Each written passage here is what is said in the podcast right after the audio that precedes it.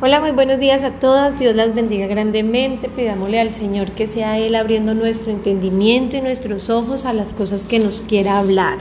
Recuerda que cada vez que tú quieras que Dios te hable, lo que debes hacer es abrir tu Biblia. Y si quieres escuchar su voz audible, léela en voz alta. Dios quiere hablarnos cada día, Dios quiere llevarnos a su verdad. Y durante el Evangelio de Juan hemos estado viendo la importancia de ser oidores de sus palabras, porque su palabra es la verdad. Hoy vamos a analizar unos minutos la vida de Jesús frente al suceso que ocurrió con Lázaro y los hechos que rodearon este gran milagro. La resurrección de Lázaro se da antes, casi inmediatamente, de que a él lo tomen preso y lo lleven a la cruz. Y se da después de que él, en el capítulo 10, se diga como el buen pastor y haga toda la semejanza de lo que es un pastor y de lo que son sus verdaderas ovejas. Nos está hablando de la importancia de, de que Dios escuche nuestras oraciones. En el capítulo 10, donde vemos, en el 9, donde vemos que Él sana a un hombre ciego de nacimiento, este hombre ciego frente a todos los que lo estaban acusando, los fariseos, los conocedores de la ley, los maestros de la ley de esa época que no creían en Jesús y que actualmente siguen sin creer en él, le decían que no sabían de dónde proviene, que no sabían si era un demonio porque le había sanado su ceguera de nacimiento. Y él responde, él, recordemos que era un ciego de nacimiento y él no era ningún doctor de la ley y no tenía mucho conocimiento, es más, ni siquiera conocía a Jesús, él lo conoció ya después de que le sanó los ojos. Dice, qué cosa tan extraña, respondió el hombre, a mí me sanó los ojos y ustedes ni siquiera saben de dónde proviene. Sabemos que Dios no escucha a los pecadores, pero está dispuesto a escuchar a los que lo adoran y hacen su voluntad. La Biblia en muchísimos contextos habla de que Él oye a quien hace su voluntad, de que el que verdaderamente lo ama hace su voluntad, de que quien edifica una casa sobre la roca y no sobre la arena es quien hace su voluntad, de que hay un grupo de hacedores y otro grupo de oidores y que el grupo de los hacedores son el grupo de sus hijos genuinos a quien él atiende sus clamores, los reconoce y dirige su mirada hacia ellos para salvarlos. Lo hemos visto a través de los libros de Antiguo Testamento también. En medio de jueces, cada vez que había un clamor, Dios respondía a esa oración. Y Lázaro, en esta oportunidad, leyendo el capítulo 11 de Juan, vi cosas que no había visto en las lecturas anteriores. Es un pasaje que realmente me gusta muchísimo. Es demasiado hermoso. Hay un, hay un verso específico, el verso 41, donde ese verso, antes de que yo empezara a leer la Biblia, el 40, perdón, dice, Jesús le dijo, no te dije que si crees verás la gloria de Dios. Era un verso que utilizaba mucho en, mi trabajo en cuanto a, a la motivación. Pero en esta ocasión quiero resaltar cosas importantes que pasan. Recordemos que, que cuando nosotros leemos la Biblia, tenemos que leer el mensaje primeramente para nosotros. Es una palabra que Dios quiere hablar a tu vida. No es un mensaje general, no es un mensaje para los que no creen en Dios. La Biblia está hecha para quienes creemos en Él.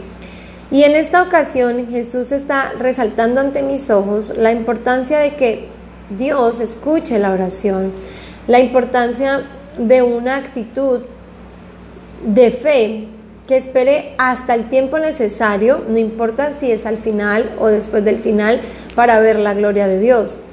Esta historia empieza en Betania con dos mujeres, María y Marta. María y Marta aparecen en otros relatos de la escritura. María es quien un tiempo después derrama un perfume costoso sobre los pies del Señor porque ella presentía que él ya iba a morir para ungirlo. Y Marta es una a la que le dice, Marta, Marta, cansada y preocupada, te has perdido la mejor parte porque María se quedaba a oírlo mientras Marta estaba haciendo sus quehaceres, eso está en, en otras citas. Ellas eran hermanas de Lázaro y Lázaro, dice la versión nueva traducción viviente, tu querido amigo está muy enfermo, refiriéndose a Lázaro. La versión de las Américas dice, Señor, mira, el que tú amas está enfermo. Es decir, Lázaro era una persona a la cual Jesús amaba mucho. El verso 4 describe la soberanía de Dios en tu vida y en mi vida. Dice, cuando Jesús lo oyó, dijo, esta enfermedad no es para muerte, sino para la gloria de Dios, para que el Hijo de Dios sea glorificado por medio de ella. Dice el 6, cuando oyó Jesús pues que Lázaro estaba enfermo, entonces se quedó dos días más en el lugar donde estaba. Y, creo que, que, esto ya es muy importante de, de considerar. Tú y yo sabemos que Dios nos ama, amén. Yo sé que Él me ha amado porque han sido grandes sus beneficios.